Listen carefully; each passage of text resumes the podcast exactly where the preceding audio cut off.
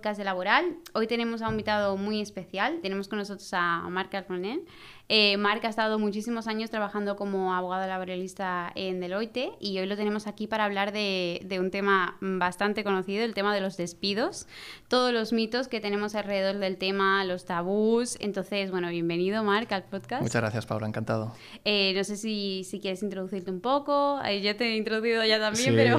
Nada, nada, sí, sí, simplemente es, bueno, estudié Derecho en la, aquí en Barcelona, en Pompeu Fabra. he pasado prácticamente ocho años y medio en, en Deloitte como abogado laboralista y nada, encantado de estar aquí, de compartir unos minutos hablando con, con vosotros y con, con, Factorial, que conozco mucho la casa. Genial, genial. Bueno, para ti el tema de los despidos mm, es súper común y estarás súper acostumbrado a hablar de ello, pero sí es cierto que hay que personas que se lo toman ya como un tema un poco tabú. Que, ¿Por qué crees que, que hay esta concepción de este tema? Sí, es una muy buena pregunta, porque al final al final, cuando, cuando hablamos de la figura de un despido, ¿no? a veces parece que, que la gente la vergüenza hablar de, de, un despido o es un tema que puede incluso estigmatizar a, a la población. Ostras, me han despedido, no valgo para el puesto de trabajo. Al final, un despido tiene que muchas veces que normalizarse, ¿no? Y al igual que en el ciclo de la vida de un empleado se puede contratar, también puede aparecer la figura del, del despido. Entonces, sí que es cierto, ¿no? Que a lo largo de toda mi trayectoria he visto mucha gente, ¿no? Pues que ha podido sentirse muy, bueno, muy, ya no diría la palabra afectada, que es evidente, ¿no? Pero sino que luego a la hora de comunicarlo a las personas más allegadas, ¿no? Que les puede dar incluso vergüenza. Yo creo que esto es un, es un, un tema que sin duda puede ser así, pero que, que, bueno, que al final en ningún caso debería ser así porque muchas veces son por circunstancias que no están vinculados con, con el rendimiento del, del empleado, ¿no? Sino que son por otras causas que no tienen nada que ver con, con la persona. Claro, totalmente, hay que normalizarlo. Y hablando de las causas, o sea, ¿qué tipo de despidos podemos encontrar normalmente? Porque yo creo que ahí hay mucho... Sí, aquí sí, ¿no? Porque hay el falso mito, ¿no? De, oye, esto tengo un despido improcedente. O, y esto no, exacto, esto no, no, no existe como tal, ¿no? Al final hay dos tipos de despidos en España, ¿no? En primer lado, tenemos un despido disciplinario. Despido disciplinario que sería por causas de mala conducta, bueno, por, por, por, por, faltas muy graves, ¿no? Que al final acostumbran a estar establecidas y fijadas en los convenios colectivos y en su efecto en el Estatuto de Trabajadora. Hurtos, dolos, por faltas injustificadas a, al trabajo, bueno, hay por muchas diferentes casuísticas. Y luego está el despido por causas objetivas, ¿no? que seguramente a, a, muchas de las personas que nos puedan estar oyendo los sonará, ¿no? sobre todo a raíz de, de, del COVID, ¿no? porque al final las causas ETOP, que son las que se llaman más comunes, ¿no? que son por causas económicas, técnicas, organizativas o de producción, que básicamente es por causas de este tipo, ¿no? por causas organizativas, hay una reestructuración del departamento y de cinco personas tienen que pasar a cuatro. Entonces sobra una persona y se amortiza ese puesto de trabajo. Entonces, suelen ser por estas, este tipo de causas. ¿no? Y entonces, después de estos dos tipos de, de despidos, cada despido puede, tener consecuencias. ¿no? Que una es que el despido sea procedente, es decir, las causas que están uh, marcadas en, en las cartas de despido son procedentes, entonces en el caso del despido disciplinario son cero euros. ¿Por qué? Porque las causas de mala conducta se acreditan ante un juzgado. Uh -huh. En caso de un despido objetivo serían 20 días por año trabajado con un tope de 12 mensualidades, que es lo que establece el Estatuto de los Trabajadores para un despido objetivo. Luego podría ser improcedente. Improcedente significa que las causas descritas en las cartas de, de despido no están justificadas. Entonces, uh -huh. la consecuencia de una improcedencia sería que el empresario, a su elección, podría optar o por pagar la indemnización por despido improcedente, que son a día de hoy 33 días por año trabajado con un tope de 24 mensualidades. Antes del 2012, de la reforma laboral, eran 45 días por año trabajado, con un tope de 42 mensualidades, o entre la, la readmisión del, del, empleado. Y la tercera consecuencia sería la nulidad. La nulidad que significa que a raíz del despido se han vulnerado potenciales derechos fundamentales del empleado. Por ejemplo, si despides a una, a una trabajadora que está embarazada, si despides a una persona que tiene reducción de jornada, si despides a alguien que te ha demandado anteriormente y podríamos decir que es una represalia. Bueno, hay un conjunto de causas que si un trabajador las acredita en un juzgado, ese despido se podría considerar nulo. ¿Qué significa esto? Que el trabajador tendría que ser readmitido a su puesto de trabajo con el pago de los salarios de trámite, que esto es el salario que tendría que haber percibido desde la fecha del despido hasta esta reincorporación. Vale, y aquí me surge a mí una pregunta. Sí. ¿Y qué pasa cuando la empresa de pronto le, bueno, le, le pone al trabajador la carta de despido, al, al, trabajador no le parece que las causas sean procedentes y entonces se niega a firmar la carta de hmm. despido. ¿Es posible? Sí, es posible. Al final, cuando se entrega una carta de despido, un empleado puede reaccionar de muchas maneras distintas, ¿no? Y una de ellas puede ser, no quiero firmar nada, un poco con el miedo de que esto me vincule, ¿no? Que este es otro falso mito. Quiero no firmarla porque... Entonces, ah, yo lo, lo, que solemos recomendar ¿no? es que el empleado pueda firmar, si quiere, la carta de despido como recibí no conforme, es decir, la he recibido y no estoy conforme, pero en cualquier caso es para la tranquilidad del trabajador, porque la firme con recibí no conforme o no la firme, o sea, o que la firme sin el no conforme, las, las implicaciones son las mismas, es decir, cero. Y hay trabajadores que directamente no la quieren firmar. En esos casos, lo que recomendamos a las empresas es que la firmen dos testigos. Fulanito y Menganito de tal certifican que se le ha entregado la carta.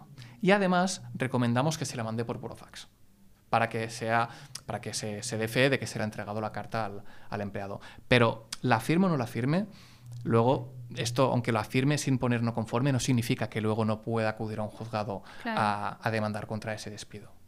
Que es un falso mito también, ¿no? Que, está, que es muy interesante saber, porque a veces los trabajadores no saben cómo, cómo reaccionar, ¿no? Entonces es importante que... Sí, sí, yo creo que se ha extendido, o sea, yo personalmente no lo sabía tampoco. Hmm. Em, y entre estos mitos de los que hablamos, ¿cuál crees que es el, es este el que más está extendido? ¿O crees que hay algunos otros mitos de los que no, para mí, mitos, ¿no? Es el famoso despido improcedente que, yo creo que los abogados laboralistas nos, nos, se muere un abogado laboralista cada vez que alguien dice haz un despido improcedente porque no existe como tal. Después otro sería esto, ¿no? El firmar, ¿no? ¿Qué pasa si firmo, si no firmo, si me vincula, ¿no? Otro falso mito que también es bastante habitual, ¿no? Oye, arréglame los papeles y me voy de la empresa esto no funciona así. Muchos empleados, pues bueno, para cobrar el paro, ¿no? Porque si tienes más de seis años cotizados, tienes derecho a dos años de paro, muchas veces dicen, oye, mira, arréglame los papeles y me voy. Esto no va así. Al final un despido es una decisión unilateral por parte de la empresa. Claro. Entonces eso también es un falso mito, ¿no? Porque esto sería absolutamente, absolutamente ilegal. Básicamente, así hago, de pronto diría que estos son los principales mitos, ¿no? que, que bueno, u otra cosa, ¿no? Que a veces también nos hemos encontrado es, no, no, yo no me pienso ir porque la empresa me debe 20.000 euros, ¿no? Entonces, si quieren que me echen, yo no me pienso ir, ¿no? Entonces, mucha gente tiene la concepción como que va generando un pasivo, que es esa indemnización, ah, yo llevo 10 años, por lo tanto me deben 30.000 euros. Esto no es así. La empresa únicamente te tiene que pagar si uno te quiere despedir y dos, ese despido es improcedente en caso en que sea un despido disciplinario o, los 20 días en caso que sea un despido objetivo ¿no? y sea procedente. Pero en ningún caso la empresa te debe dinero, ¿no? que eso también es otra falsa creencia ¿no? de algún empleado, no, no, no, yo no voy porque la empresa me debe dinero. Esto no es así. Sí, totalmente. Vale, genial. Y mm, has mencionado la reforma laboral. Eh, si es cierto que, está habiendo muchos cambios, muchas nuevas leyes. ¿Cuál crees que así que debemos tener en cuenta que sea más nueva en referencia a los despidos en este 2022 o en los últimos años? Sí, la reforma laboral que se aprobó por Real Decreto a finales de 2021 y luego se convalidó en el Parlamento en el Congreso de los Diputados en, no sé, me acuerdo, en febrero creo que fue, que fue muy, tuvo mucha controversia porque al final se aprobó gracias a que un diputado de no me acuerdo qué partido político se equivocó con el botón y gracias a esto salió adelante. O sea, fue bastante... sí, sí.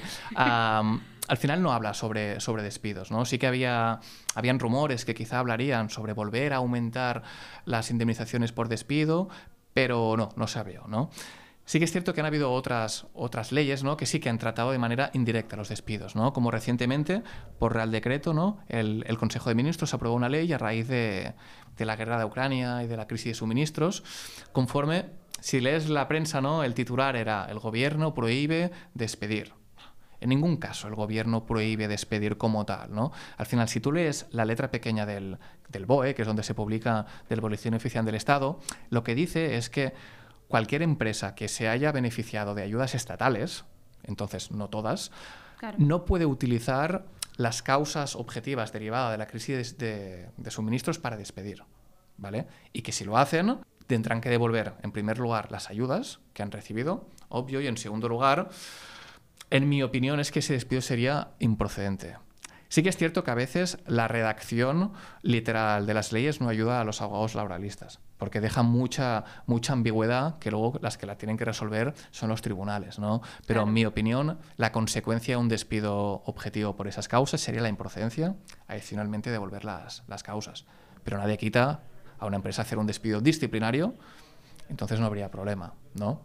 Entonces, bueno, hay muchos matices ¿no? en la ley, pero estos titulares un poco un poco manipulados. El gobierno prohíbe despedir. Bueno, hay muchos matices detrás de cada, de cada titular como estos. Sí, al final son lo que quieren que la gente entienda, pero luego la gente al final no entiende nada, ¿no? Sí, bueno, lo que hace es generar mucha confusión, ¿no? Porque, porque, bueno, jugar un poco con los clics, ¿no? Bueno, pues si me pongo un titular así un poco tendencioso, ¿no? A ver cuánta gente entra, entra en, en, la noticia, ¿no? Pero a veces lo que hace esto es, es, es, confundir y no ayuda. No ayuda porque luego la gente tiene unas expectativas que no son no se adecuan con la realidad. Claro, van al abogado y de pronto no es lo que yo esperaba. No es lo que dice ese titular del periódico. Claro, claro, total. Y siguiendo por el tema del despido por causas improcedentes, eh, ¿por qué motivos no se puede nunca despedir a, un empleado? Bueno, despedir siempre se puede despedir. Lo único que hay diferentes colectivos que están más protegidos, ¿vale? Por ejemplo, si un trabajador o una trabajadora está en situación de reducción de jornada por guarda legal, o si una persona es miembro de un comité de empresa, o una persona, una trabajadora está, está embarazada, aunque la empresa no lo sepa, que eso es importante, es una jurisprudencia no reciente, pero de hace algunos años, ¿no? que aunque la empresa no sepa que una, que una trabajadora está embarazada, si la despiden estando embarazada, la consecuencia sería nulidad. ¿no? Entonces hay diferentes grupos colectivos que, que están especialmente protegidos. Eso no significa que si una persona con reducción de jornada, por ejemplo, roba dinero en la empresa y se acredita, oye, ese despido disciplinario sería procedente porque se podría alegar que el despido no está vinculado con esa situación especial con ese caso de reducción de jornada, sino que está vinculado a unas causas disciplinarias acreditadas en un juzgado. ¿no? Pero sí que es cierto que estos colectivos de empleados están especialmente protegidos y solo cabe o la procedencia y si no la nulidad. Es decir, en palabras para que todo el mundo lo entienda, o se justifica bien en un juzgado o si no, tiene que volver a su puesto de trabajo. Vale, vale, perfecto. Y entonces, cuando eh, se va a hacer la carta de despido, hay que tener una serie de requisitos a tener en cuenta para no caer en estos? Bueno, al final, cuando se tiene que preparar un, despido, es importante, ¿no? Primero entender de qué empleado estamos hablando. O sea, yo siempre he entendido, ¿no? Un despido que se tiene que poner la misma dedicación que en una contratación y sobre todo la comunicación tiene que ser con mucho bueno, con mucha empatía, ¿no? Y, intentar adaptarse un poco al perfil de cada empleado, ¿no? Porque es un momento muy, muy importante para el ciclo de, vida de un, empleado en una empresa y, se tiene que hacer con, las máximas de, la preparación posible, ¿no? Porque yo creo que es un momento muy, muy importante. Entonces, en este caso, uno, se tiene que entender de qué empleado hablamos. Dos, cuáles son las causas que realmente motivan ese despido.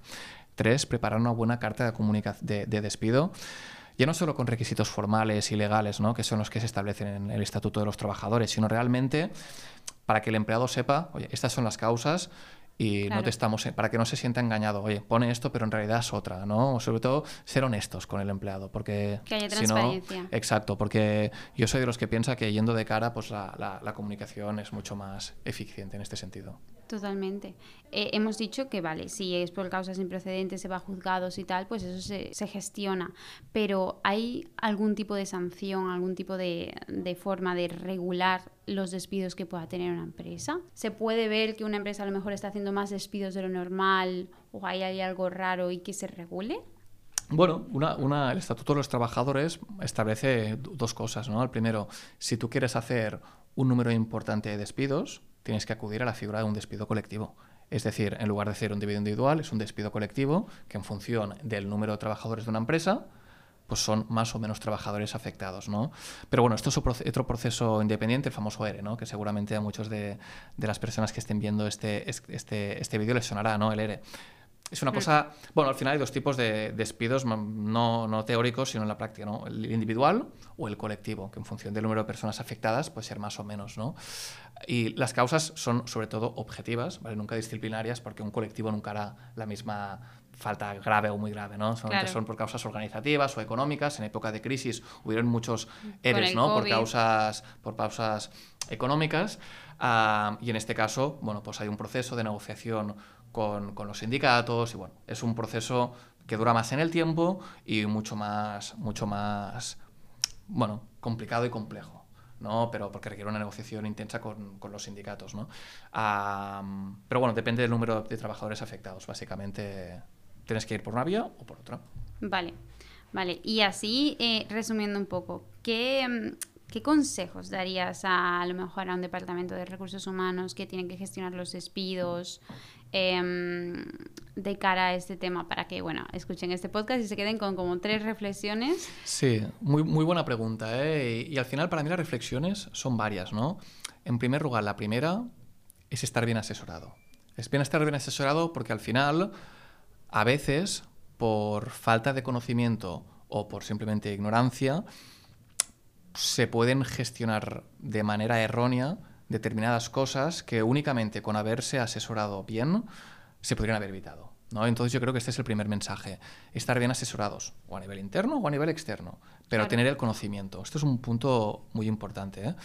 Segundo punto, intentar tener la empatía suficiente para comunicar bien el despido, pero al mismo tiempo saber desligar que no es una cosa personal, sino que es una cosa profesional. ¿no? Es muy complicado hacer este ejercicio porque al final si realmente hacemos el mismo, la misma comunicación a todos los empleados, con el mismo discurso, bueno, al final cada uno es distinto, ¿no? Y al final, y sobre todo, quién comunica, ¿no? Sobre todo el responsable, el manager, tiene que estar juntamente con alguien de recursos humanos, ¿no? Porque al final es la persona que ha sido el responsable de, de esa persona, tiene que estar en la comunicación. No puede comunicar un tercero o un abogado externo. Esto nunca. Tiene que comunicar a alguien de la empresa y a poder ser el responsable juntamente con recursos humanos, porque si no desacreditas todo el proceso. En mi opinión, tiene que ser alguien interno quien comunique. Súper importante. Y la tercera reflexión, al final, es sin duda ser honestos y lo más transparente posibles. ¿no? Yo creo que, esta es la última reflexión que, siempre recomendamos, ¿no? Oye, intentemos ser transparentes, honestos y en la medida de lo posible hacer de esa decisión lo menos traumática, ¿no? Oye, al final si se puede acompañar con una carta de recomendación, si se puede poner algún tipo de, consultora de, de, recolocación, bueno, si se puede ayudar un poco a, bueno, pues oye, al final hacer un poco la decisión menos traumática, pues yo creo que ayuda mucho sobre todo al empleado, al empleado afectado. Totalmente, sí. Y yo creo que así, bueno, teniendo en cuenta estas tres reflexiones, el concepto de despido que ha tenido el empleado es diferente y esos mitos y esos tabús que tenemos a día de hoy, pues lo podemos ir un poco arreglando, ¿no? Sí, sin duda, sin duda. Y al final, si un empleado ve que, que estás haciendo una comunicación empática o relativamente empática, si estás en la medida de lo posible siendo honesto y si generas dentro de todo ese momento un poco incómodo cierta transparencia y, bueno, y confianza, es mucho mejor y seguramente va a confiar más en la interlocución y será mucho más sencillo todo el proceso. ¿no? Entonces, bueno, yo creo que estas, estas pequeñas píldoras hacen que la comunicación pueda ir un poco mejor. Eso no quita que es un momento traumático y al final cada empleado reacciona como no sé, un medio lento le sale. ¿no? Pero bueno, al final son cosas en las que... Es la vida. es la vida y al igual que, que pues, estás muy feliz cuando te contratan, a veces puede ocurrir y a veces parece que nunca te va a pasar a ti hasta que puede pasar. Y cuando pasa, evidentemente, como no solemos estar acostumbrados, reaccionas de una manera imprevisible, pero bueno, al menos intentar bueno, desmitificarlo, ¿no? porque yo creo que al final Así es el ciclo de la vida laboral de un empleado. vale, perfecto, Mar. Pues eh, muchísimas gracias. Eh, yo creo que nos ha quedado súper, súper claro este tema. Algo de lo que tenemos que aprender, tanto si somos manager de recursos humanos para a la hora de comunicarlo, como si somos un empleado normal. Exacto, exacto. Así que nada, muchísimas gracias por tenerte aquí. Eh, espero tenerte muy pronto. la verdad que, me ha encantado. y nada, nos vemos en la próxima. Muy bien, muchas gracias Paula y muchas gracias a todo el equipo de Factorial por invitarme. Muchas gracias.